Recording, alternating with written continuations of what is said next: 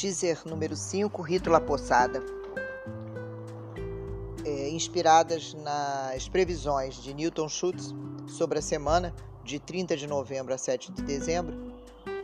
Vamos falar de como está o céu e como ele pode nos facilitar, como os astros podem nos alinhar com nossos propósitos e fazer com que atravessemos levemente nosso deserto para encontrarmos alma e coração no rito La Poçada. Que informações você precisa receber? O eclipse lunar, que sempre acontece na lua cheia, nos traz muitas revelações. Nesta semana, até o dia 7 de dezembro, devemos nos observar. Que caminhos novos surgiram? Quais são as novas possibilidades? O que deve ser vivido e o que não lhe representa mais absolutamente nada? Estamos vivendo os reflexos do eclipse lunar e caminhando para o eclipse solar onde receberemos energia para o plantio, conscientes com o que verdadeiramente desejamos. O eixo do, o eixo do eclipse lunar foi Gêmeos Sagitário. É importante que não foquemos nos nossos signos. Isso é energia que está no céu, nos astros. Não importando o nosso signo, recebemos os resultados desse eclipse lunar. Esse eixo Sagitário e Gêmeos é a energia do novo, buscar o que nos agrega valor. Mas Mercúrio, que rege as conexões, chega agora no signo do arqueiro, desse mês, Sagitário, onde está o Sol e a cauda do dragão. Do dragão. O arqueiro aponta, mira, ele sabe qual é o seu alvo, não importando o signo. Você está alinhada com as suas interações? Está sabendo agregar valor na direção de suas metas? Tudo está claro no céu, a semana é de foco.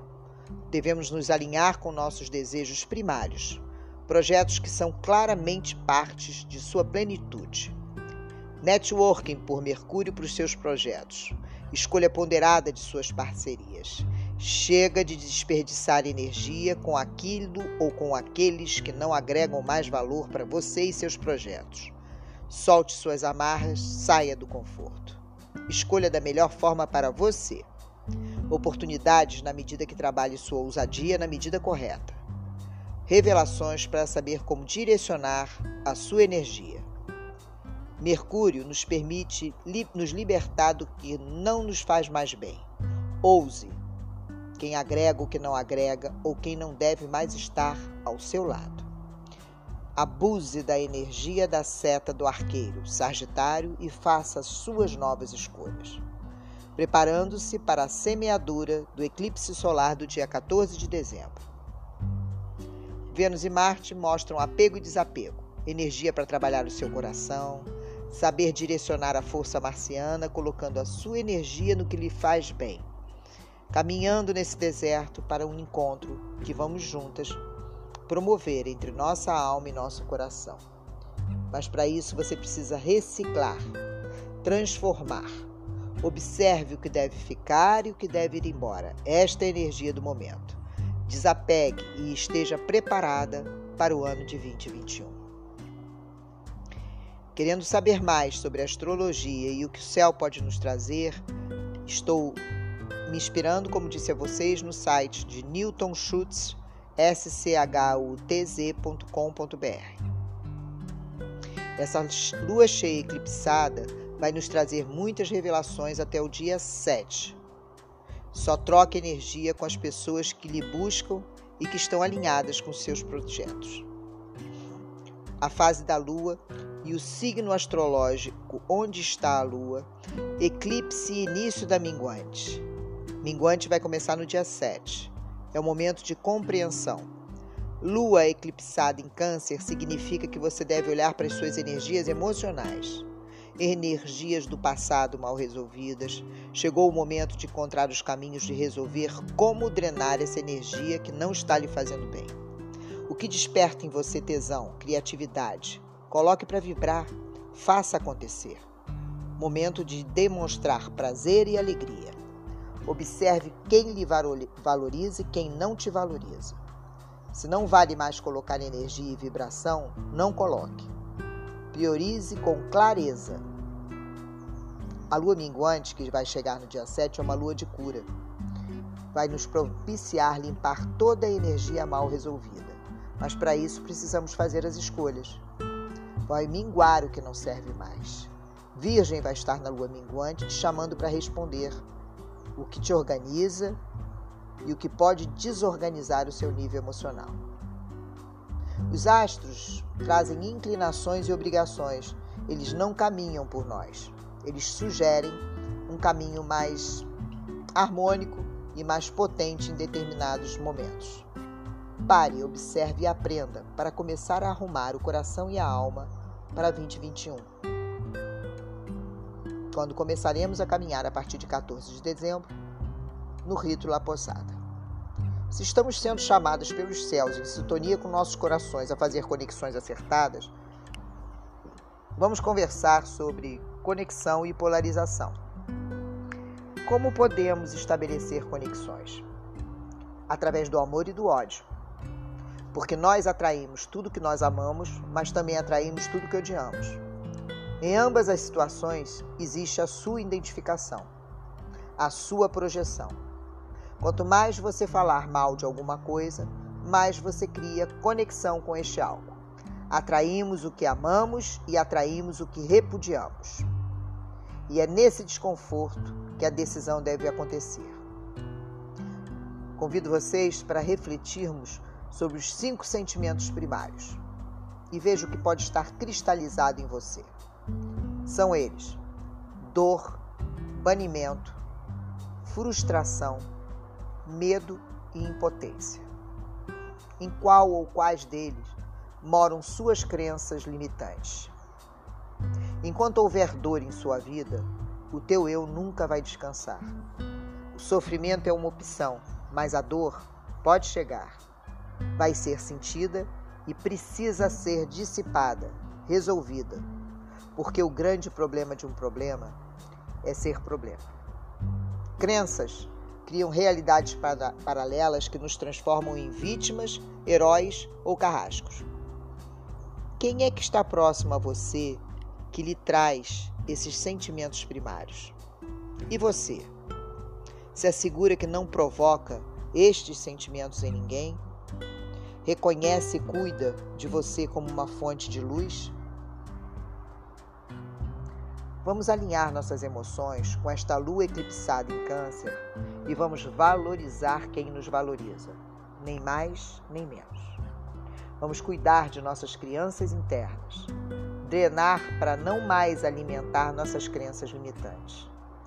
Começando a atravessar nossos desertos para, com a força de Maria, unir a nossa alma e o nosso coração. Trago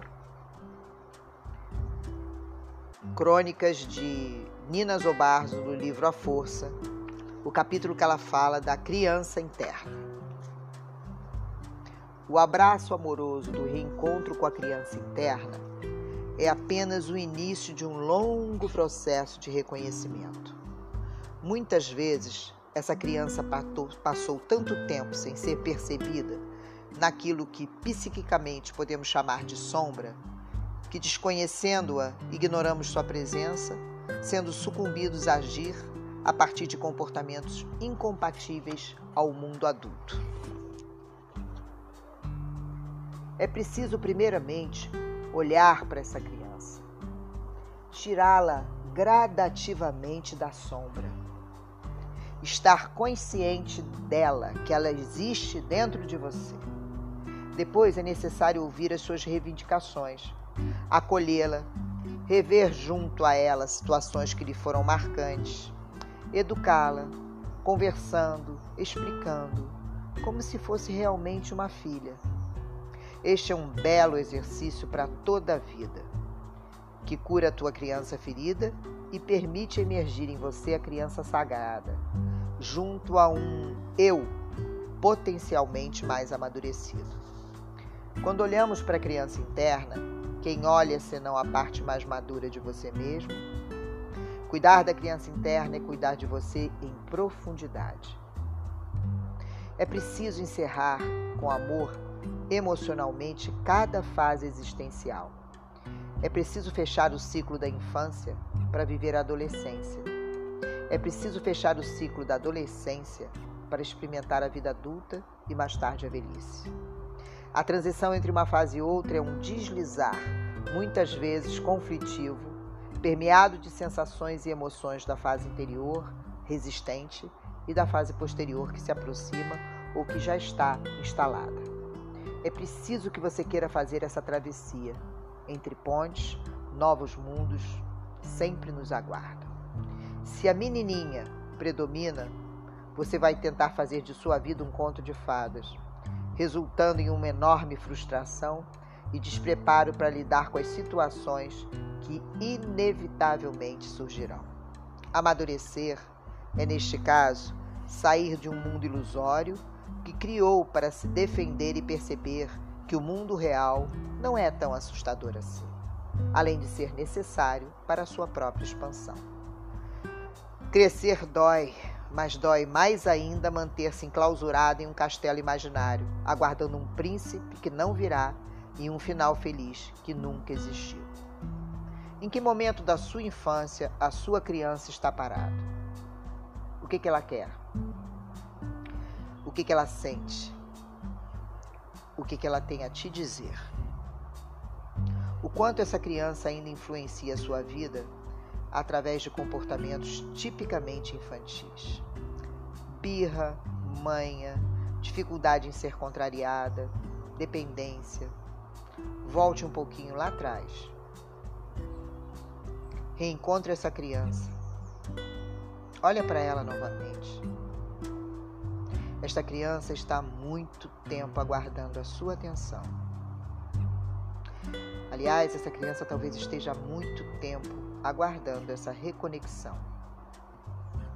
Uma criança ferida fere, ou assustada anula-se, tentando agradar e atender as expectativas de todos.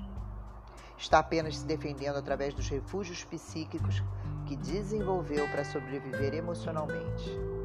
Só você pode sanar essas feridas. Tome-a pelas mãos. Converse. Ouça. Acolha brinque, ensine, curem-se. A criança sagrada é a fonte da sua vitalidade, sua espontaneidade e sua alegria. Minha criança me chamou e eu não lhe dei atenção, eu estava muito ocupada, mas ela não desistiu. Chamou, chorou, gritou. Eu senti as suas emoções. Minha criança me chamou e eu não lhe dei atenção mas ela não desistiu. Dramatizou, vitimou-se e magoou-se. E eu senti suas emoções. Dificuldade em todos os meus relacionamentos. Minha criança me chamou e eu não lhe dei atenção, mas ela não desistiu. Bateu, rebelou-se. Senti suas emoções, dores em meu corpo. Eu adoeci. Minha criança me chamou e eu finalmente atendi. Ela me olhou nos olhos, eu a olhei no mais profundo de mim. Ela me falou, eu a acolhi, eu lhe falei, ela compreendeu. Eu a amei, ela se sentiu amada. Ela se curou e eu me curei.